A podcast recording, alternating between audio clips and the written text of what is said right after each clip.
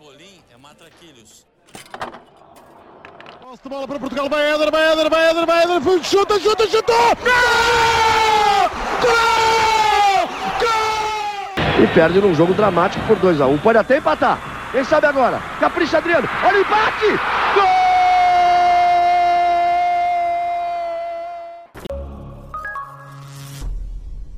Viva! Sejam bem-vindos ao 24 fascículo desta coleção Europa América, o programa diário do podcast Matraquilhos que acompanha o Euro 2020 e a Copa América 2021. Olá, Rui. Olá, Fragoso. Olha, hum, hoje não há jogos, mas ainda temos de falar da Copa América, não é? Porque já estão definidas as meias finais também. Sim, e mais uma vez, aqui ao contrário do europeu, os nossos palpites bateram, bateram bastante mais certo, apesar de lá está a dificuldade não ser assim tão grande. Mas, uh, mas pronto, é, é, é, essa, ressalva, essa ressalva é importante.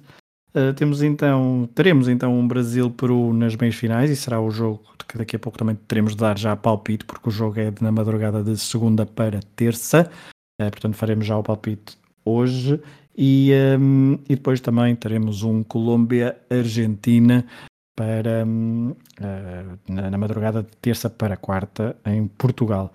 Rui, pegando no, no Peru, eh, que, que eliminou no, nas grandes penalidades nos penaltis o, o Paraguai, vai defrontar o Brasil, o Brasil que sofreu um bocadinho mais nos quartos de final do que era expectável, mas também jogou, contra, contra jogou com 10 durante quase toda a segunda parte. Eh, é engraçado que este Peru, eh, e olhando para as últimas classificações na, na, Copa América, em 2019 foi finalista, ou seja, esta meia final será a reedição da final de 2019. Em 2018 eh, esteve pela, não, não é pela primeira vez, esteve pela primeira vez em muitos anos no, no Mundial. Em 2016 esteve nos quartos de final, mas foi eliminado no, nos penaltis pela, pela Colômbia. Em 2015 já tinha estado nos meios finais e em 2011 também já tinha estado nas meias finais. Um, tirando 2011, um denominador comum é Ricardo Gareca, o selecionador uh, que, é, que é argentino, é o selecionador do Peru, desde então, desde 2015. Uh, e a verdade é que, se calhar, nós, se olharmos para uma geração dali do final dos anos 90, início do, do século XXI, do Peru, tinha jogadores mais emblemáticos, principalmente no ataque, um, Farfan, Cláudio Pizarro, Paulo Guerreiro, um, e agora esta geração não tem nomes tão sonantes, diria, uh, mas a verdade é que tem tido este trabalho muito consistente e está sempre perto ali das, das grandes decisões.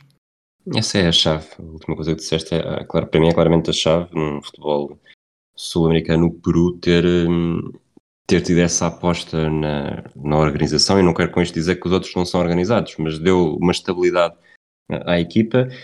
Tem alguns talentos, mesmo que não, que não estejam ao nível dos nomes que tu disseste. Acho que o Carrilho, apesar de tudo, é um jogador com. Que, utilizando apenas uh, as nuances de talento e potencial, acho que não está abaixo dos outros. Obviamente que isso só não basta, mas a verdade é que o chegar aqui à meia-final, como tu disseste, vem de uma série de, de bons resultados. Olhando para, e acho que na verdade também foi isso que me afastou um bocadinho do Peru antes desta Copa América, olhando para a qualificação para o Mundial 2022, no grupo, em seis jogos, tem apenas uma vitória, um empate e quatro derrotas. Estão em último, estão com os mesmos pontos da Venezuela e atrás da Bolívia. Isso afastou-me um bocadinho, mas a verdade é que o Peru nesta Copa América tem sido. Lá está, a independência nos penaltis também não traz necessariamente aquele mérito de, de quem está a passar praticamente uh, com de forma consolidada, talvez eh, ao nível de uma Dinamarca, não é bem isso, seria talvez ao nível de uma Suíça, em que a organização eh, com bons talentos, mas acima de tudo uma estabilidade com os setores bem definidos, acho que é isso que lhes tem valido a pena para seguir fase após fase e agora nas meias finais para mim não vão ser favoritos, mas uma vez mais tudo pode acontecer porque estão, estão a 180 minutos da glória o Brasil e o, e o Peru já jogaram uh, na, na fase de grupos, salvo erro, não é? Exatamente, jogaram na fase de grupos. O Brasil venceu por, um, ehm, por 4-0. Uh, eh, esperas um, um, jogo também. Uh, falavas que não era, não era favorito, eu também concordo. Acho que o Brasil chega a este jogo claramente favorito, com a melhor equipa. será uma surpresa se não chegar à final, mas se calhar perspectiva-se um jogo menos desequilibrado do que o primeiro jogo da fase de grupos.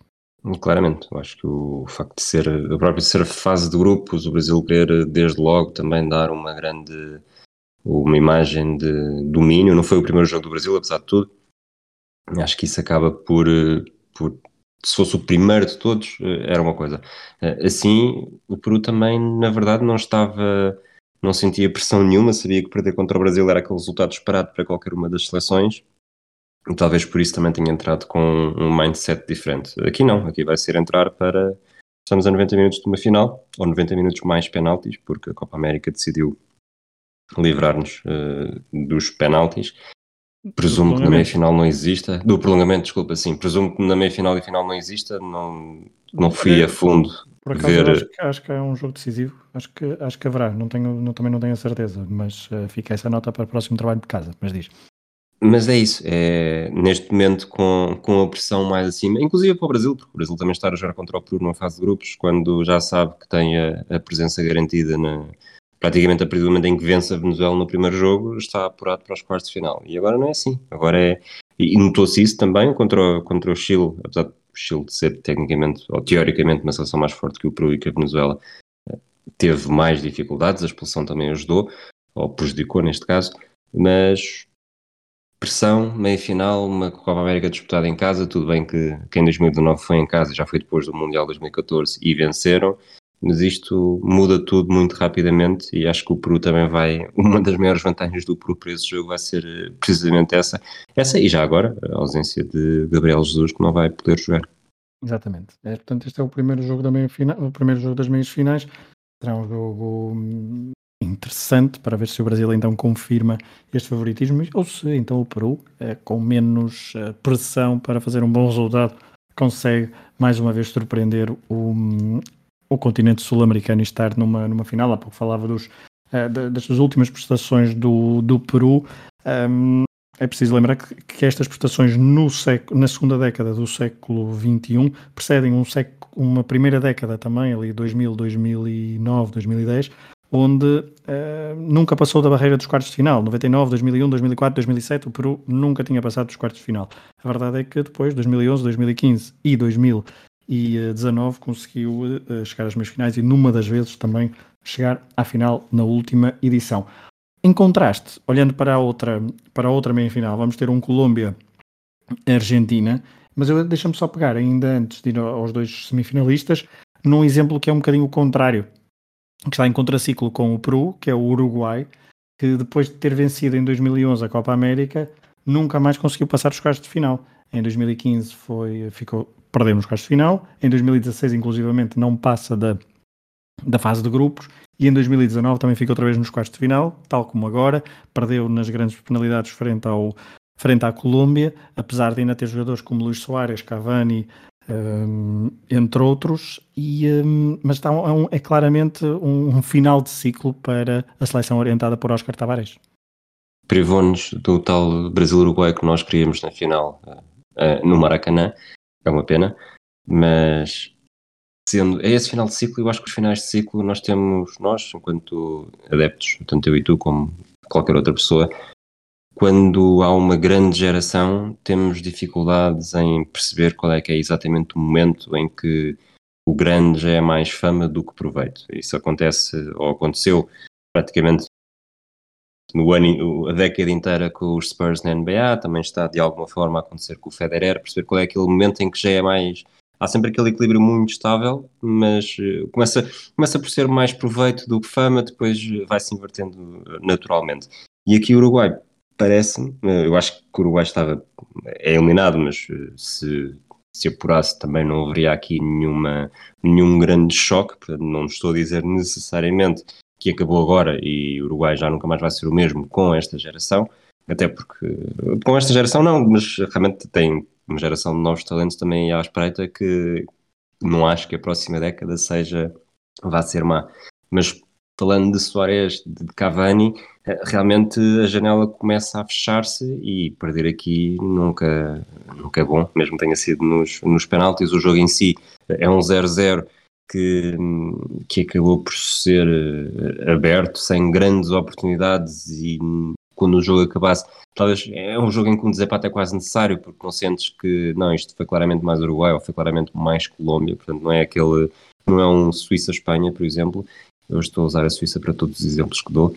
E, e a Uruguai, pronto, vai à vida. A Colômbia não me convenceu durante a, fase de grupos. O que é certo é que neste momento está, está nas meias finais e vai ser o principal adversário da, da Argentina, talvez o adversário mais difícil que a Argentina encontrou até agora, contando-se, fazendo sempre o desconto que na fase de grupos as coisas são sempre diferentes. Olhando um bocadinho só para a Colômbia, muito rapidamente, a Colômbia em cinco jogos só venceu uma vez, a verdade é essa, e foi logo o primeiro jogo, frente ao Equador, depois empatou com a Venezuela, perdeu com o Peru, perdeu com o Brasil e agora empatou com o Uruguai e venceu nos penaltis. Um, mas dentro deste, destes cinco jogos só sofreu quatro golos, dois do Peru e dois uh, do, do Brasil, mas também só marcou três. Um, Reinaldo Rueda, o selecionador uh, colombiano, tem tido, tem havido alguma divisão, até por causa da polémica que houve em torno de, da não convocação de Rames Rodrigues, por exemplo. Falcão também é um jogador que já não está, que também já está noutra, noutra fase, mas achas que a esta Colômbia falta alguma fantasia ofensiva? Falta, falta muito e falta é quase é quase uma desilusão, uma tragédia olharmos para esta seleção da Colômbia e recordar o que nós andávamos a dizer na altura do, do Mundial 2014, por exemplo, onde o nível de, de, jogadores que pudessem ser convocados se não estivessem lesionados, portanto o, o Falcão se não falha uh, está muito perto de falhar e não está a 100%, agora não tenho, não tenho a certeza absoluta como é que foi.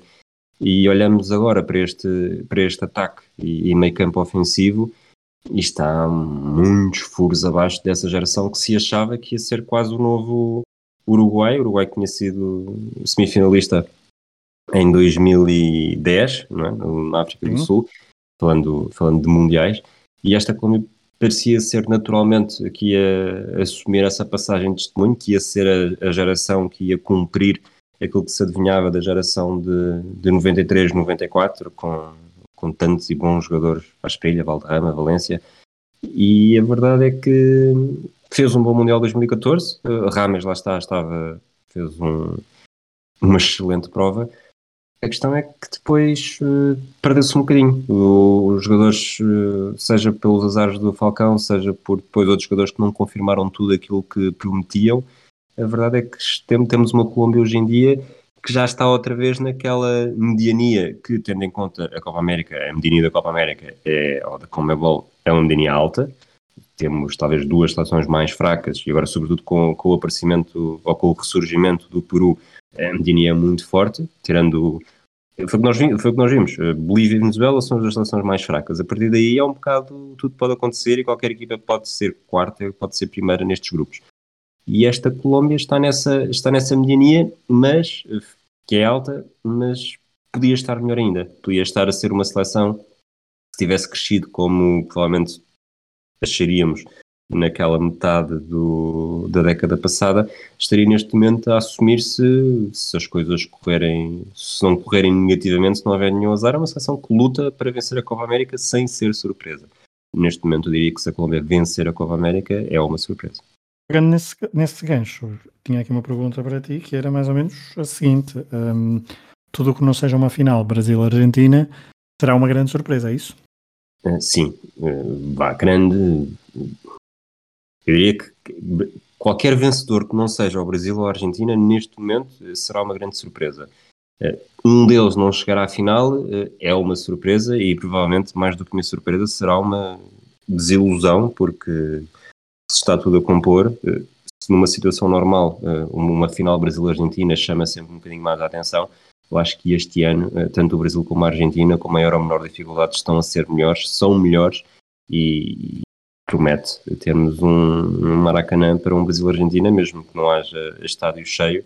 Uh, Messi está, não vou dizer que está a fazer a melhor Copa América de sempre com a seleção argentina, mas está a ser decisivo e, e sustentavelmente decisivo em todos os jogos. Uh, ontem foi mais um.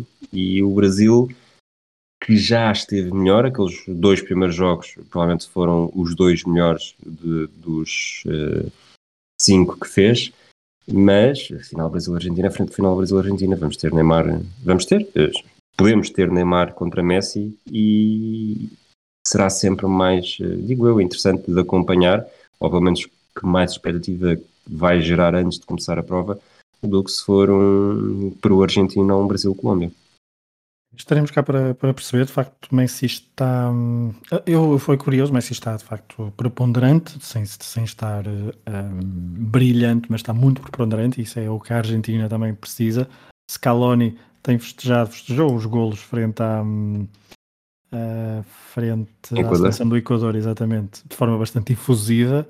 Hum, isso também diz muito da, da pressão que há pela, hum, ah, ali na seleção argentina, mas ah, sim, toda a gente está à espera então de uma reedição da final, por exemplo, da Copa América de 2004, que salvo erro foi a última final, não, 2007 também foi Brasil-Argentina, depois é que nunca mais houve um Brasil-Argentina na final, apesar de ambas terem estado ah, por algumas vezes nas finais, embora só o Brasil tenha conseguido ah, vencer, porque a Argentina ah, falhou uh, dessas uh, duas vezes frente ao Chile e sempre nos penaltis.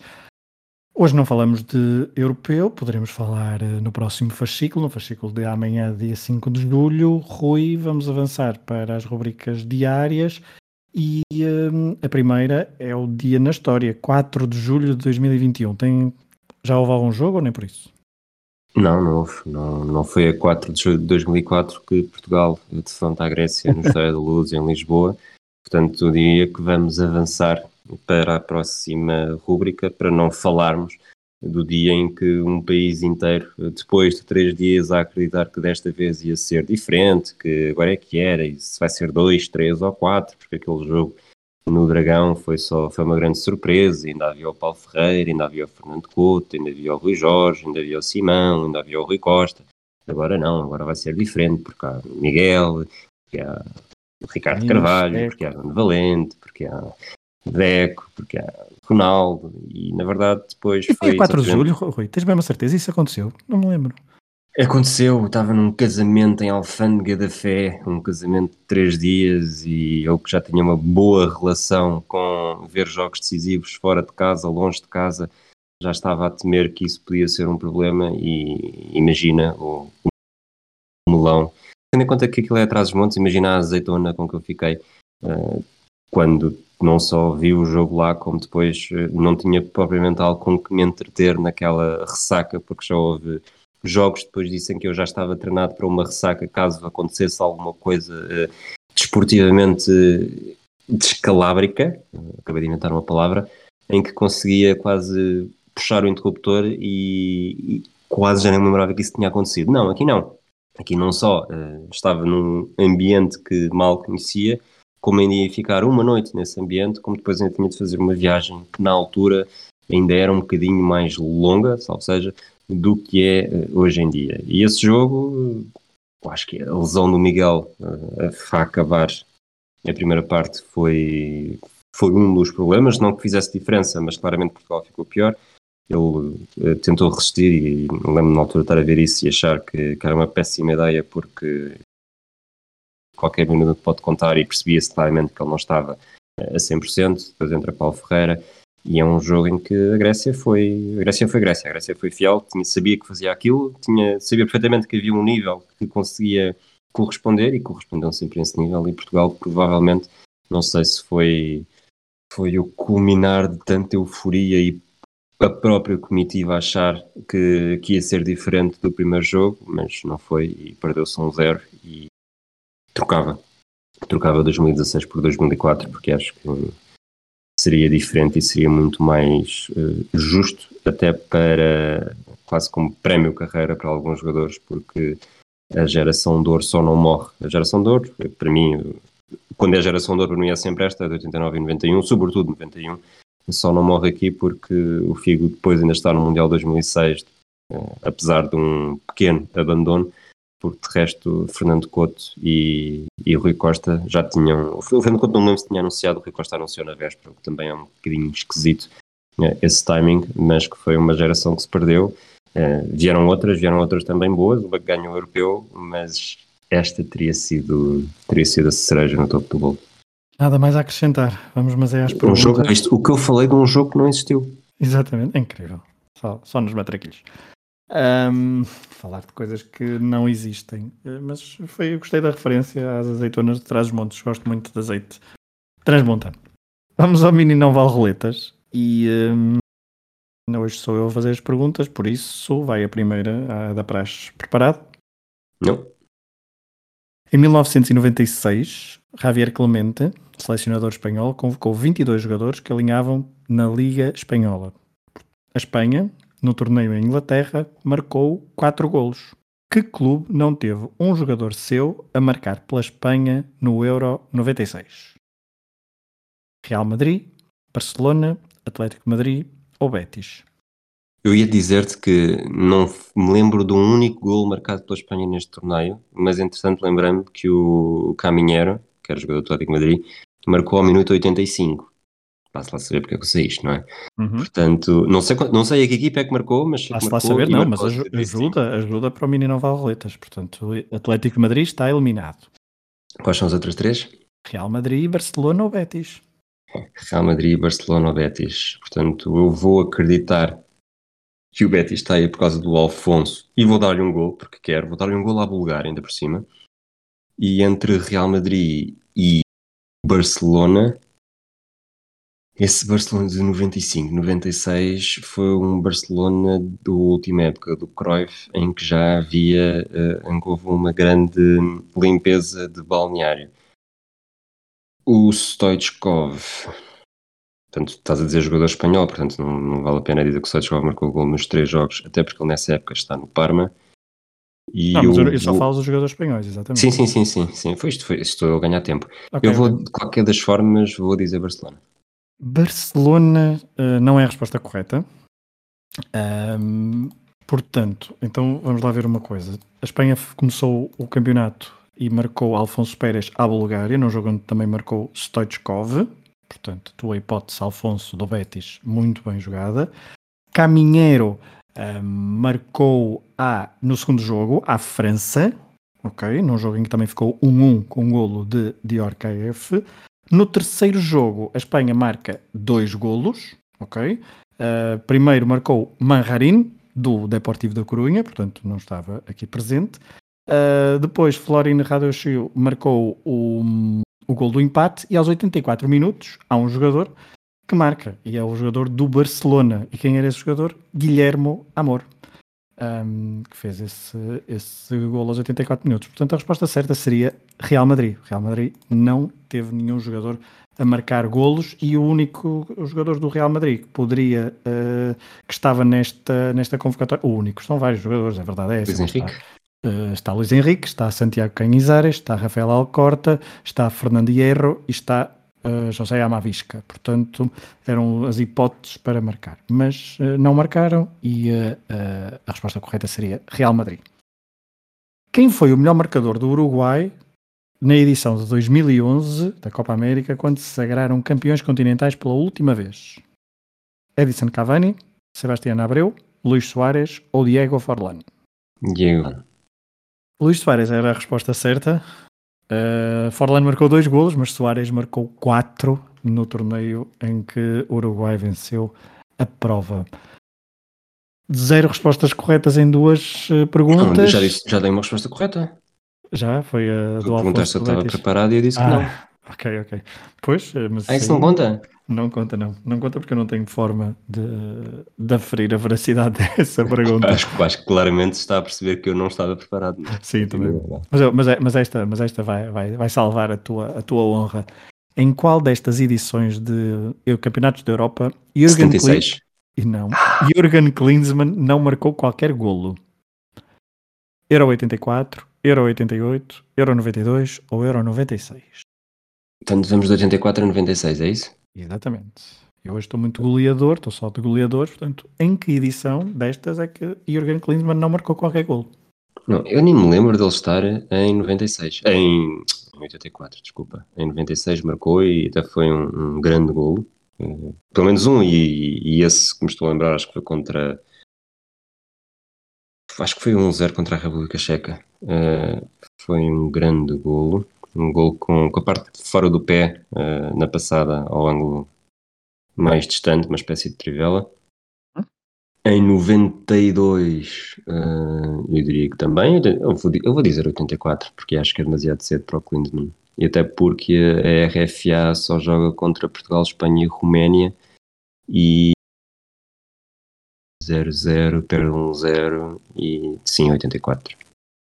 84 é a resposta correta, não foi convocado, eh, esteve em 88, foi convocado, marcou, mesma coisa em 92 e também em, 92, em 96, mas não foi contra a República Checa esse gol porque não há golo de Jürgen Klinsmann na República Checa no, no primeiro jogo da fase de grupos. Pois acho que é Moller e Ziga, não é? Exatamente, Ziga e Moller, exatamente, por ordem inversa, mas é, é isso mesmo. Mas Jürgen Klinsmann nesse europeu faz a quantia de 3 golos, exatamente, faz 3 golos, é, portanto marca à Rússia e marca à Croácia. É capaz de ser o gol à Croácia. Muito bem, vamos avançar para a próxima rubrica, os palpites. Rui, uh, alguma atualização importante? Eu não, não, me lembro de nada. Eu disse Agüero, Agüero passou um bocadinho ao lado do jogo, não foi? Um bocadinho ao lado, foi, teve, teve 93 minutos 30, e 34 segundos ao lado do jogo até ao momento Sim. em que entrou. Uh, para mim, a coisa mais interessante desse jogo foi haver um gol aos, 80, aos 83,56 ou 55, portanto, quase 85. Tanto que o live score chega a dar gol aos 85, mas nunca passou pela cabeça fazer batota. E depois uh, Messi marca e faz o 3-0, que foi, tive perto de fazer 3 pontos aqui. Mas não fiz, fiz só 2. Cheguei aos 12, tu e o, o Varela estão os dois empatados com 9 o Wilson Cardoso aproveitou o gol do Messi para se aproximar da Teresa Perdigão, está com, está com um ponto de atraso, Teresa com 19, o Wilson com 18, e depois temos cinco patronos eh, com 16, eh, faltam, se as contas não me estão a falhar agora neste momento, 5 dias com jogos, portanto tudo em aberto eu diria que, eu diria que é que isto é curioso, eu não, não quero estar aqui a fazer o toque de Midas, mas eu acho que o Luís Antunes com 13 pontos, talvez seja aquele que já está fora desta luta, porque ainda ponho o Bernardo Ramos, o Rodrigo Carvalho, mesmo com a maldição de ter vindo ao Matraquilhos, o Rui Souza e o Sandro Jordão que têm 15, acho que ainda é possível, mas não seja apostando num jogador que faça um hat-trick ou algo parecido. Exato, faltam 7 jogos e hoje vamos dar já o palpite para o primeiro deles. Há um Brasil-Peru Rui, qual é o teu resultado deste Brasil-Peru? É um 2-0 para o Brasil. Eu ponho 4-1 para o Brasil e o meu o teu marcador já agora? Firmino. Uh, Neymar, o meu. Uh, ainda não tinha utilizado, portanto vai, vai Neymar. Ao minuto 22. Vai fazer um póquer ao minuto 22. Um póquer uh, todo ali, tudo seguido. Um gol, um gol de fora da área vai perder, não é? Uh, sim, o Patrick Chic devia... Não, se calhar alguém disse Chic nesse dia, já estou a dar pontos não a mais. Disse, não, não, não, disse, não disseram. Uh. Ok, eu mantenho o minuto 85 para não hum. haver hum, para não haver mudanças. Muito bem. Jogo na história da manhã, Fragoso. Desencantaste algum jogo da manhã, não? Não, não, não desencantei porque amanhã não há jogos. Portanto... Então vamos para a figura da Copa América. E não foi ontem, mas eh, há dois dias falei do Pelé. Eu quem fala de Pelé tem de falar de Maradona, até para haver aqui um equilíbrio cósmico e quem é que foi eh, Maradona na Copa América. Há três versões. Em 79 eh, era bastante jovem, 18 anos, tinha acabado de, de dar nas vistas e até foi um ano que fica marcado pelo título no Mundial de Sub-20 no Japão.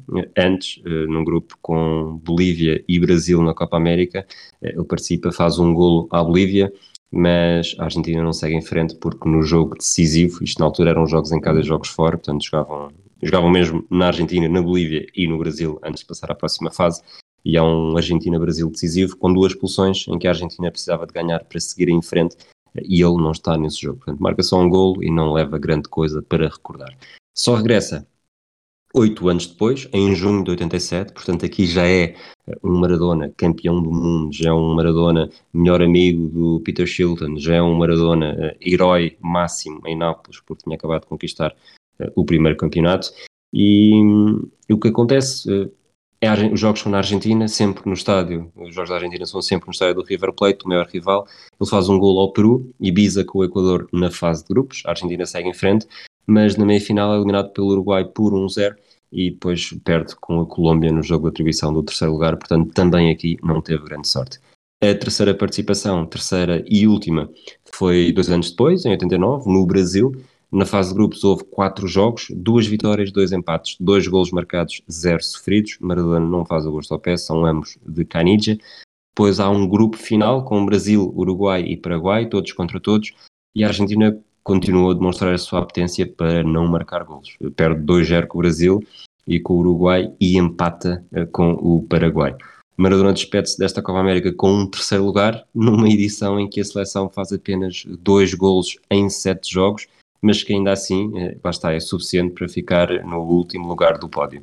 Maradona disse então adeus à Copa América e, curiosamente, eh, ainda durante a carreira de Maradona, simplesmente não participou em Copas Américas, até porque estamos a entrar naquele período um pouco eh, complexo pós-Mundial 90, a Argentina vence as duas edições seguintes em 91 e em 93. A Maradona diz adeus à seleção em 94, joga o um Mundial, mas não está nestas duas Copas Américas. Portanto, desde que Maradona disse adeus à seleção, a Argentina nunca mais venceu uma Copa América, apesar de não ter vencido nenhuma com Maradona eh, na equipa.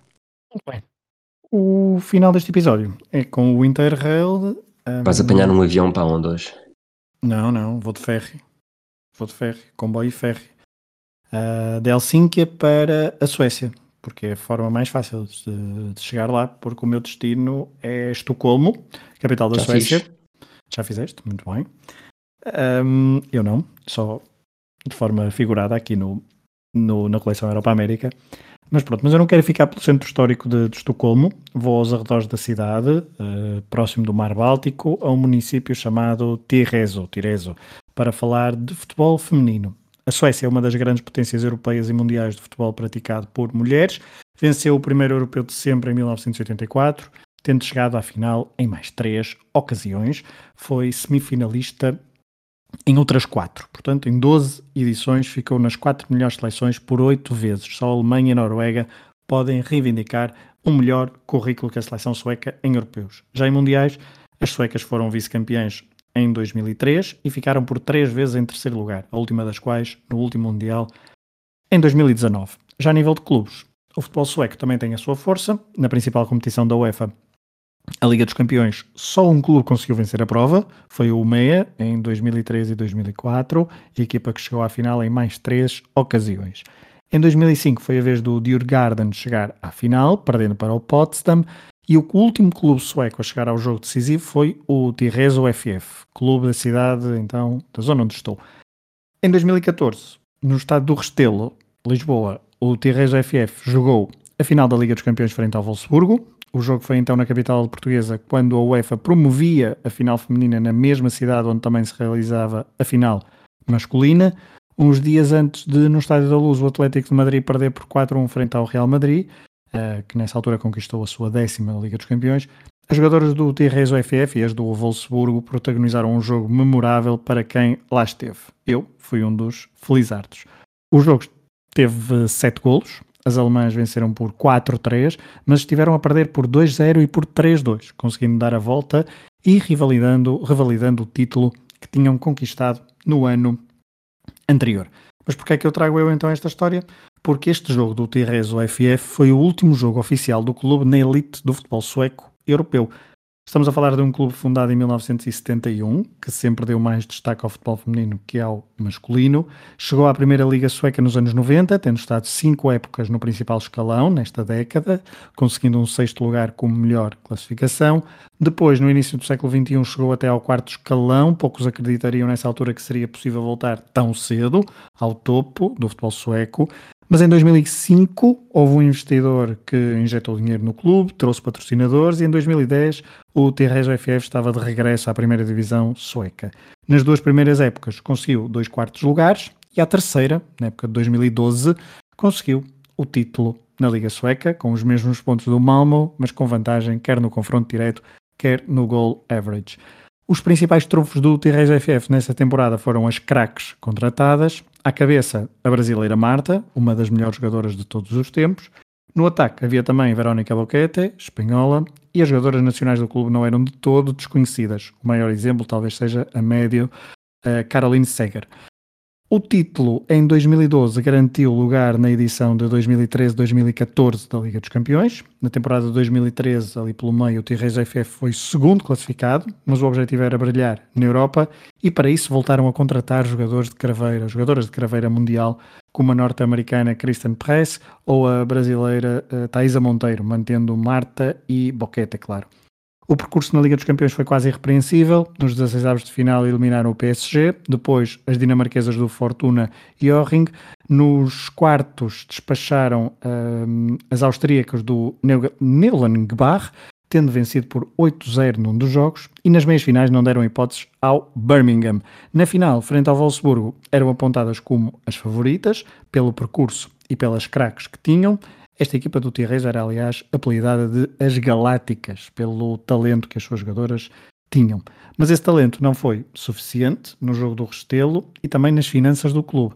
Não é algo que associamos aos suecos e aos nórdicos, mas por lá também existe má gestão, uh, não são só os malandros do sul ou do leste europeu. As jogadoras do Tirres FF entraram em campo no jogo do Restelo, sabendo que seria provavelmente o seu último jogo com as cores amarela e vermelha, a falência estava iminente, havia salários em atraso e as jogadoras já, já procuravam outros clubes. A final foi a 22 de maio e um mês depois a insolvência era oficial. Os seus jogos no Campeonato de 2014 da Liga Sueca foram eliminados, ficando ne apenas nesse ano civil o registro quase perfeito na Liga dos Campeões. Marta, Boquete, Press, Seger e companhia tiveram de encontrar novos clubes, pois o Tirres FF caiu para escalões amadores à espera de melhores dias. Estamos a falar de um caso onde tiveram mais olhos que barriga, mas também de uma história que quase acabava com o título europeu, não fosse aquele jogo diabólico no estádio do Restelo. Não foi uma despedida em beleza, mas serão poucos os clubes que podem dar-se ao luxo de dizer que o último jogo profissional que jogaram foi a final da Liga dos Campeões. Talvez ainda vamos a tempo de ver o Tirres FF na alta roda do futebol sueco e europeu, quem sabe, se no nosso, no nosso tempo de vida. Pergunto, achas que o Tadej Pogacar era menino para ganhar o Tirrez Adriático? Hum, acho que sim, da Tirreza ali ao, do Báltico ao Adriático, na boa. E até podia é. partir com, com dois dias de atraso. Estou para ver quando é que vais dar finalmente a voz depois do Pogachar ter sido ter chegado à camisola amarela no tour, mas isso são conversas para o desconto de tempo. No Matraquilhos eh, terminamos por agora, voltamos amanhã para mais um fascículo que ainda é antes do jogo, portanto acredito que vamos olhar já para a primeira, final, primeira meia final do Europeu. De resto, já sabem, as melhores odds do Euro estão nos palpites do hemisfério desportivo, basta ver o que nós dizemos e apostar no oposto. Um abraço a todos e até amanhã. Até amanhã. É bola para Portugal, vai Eder, vai Eder, vai Eder, vai Eder, chuta, chuta! Gol! E perde num jogo dramático por 2 a 1 um. Pode até empatar. Quem sabe agora? Capricha Adriano. Olha o empate! Gol!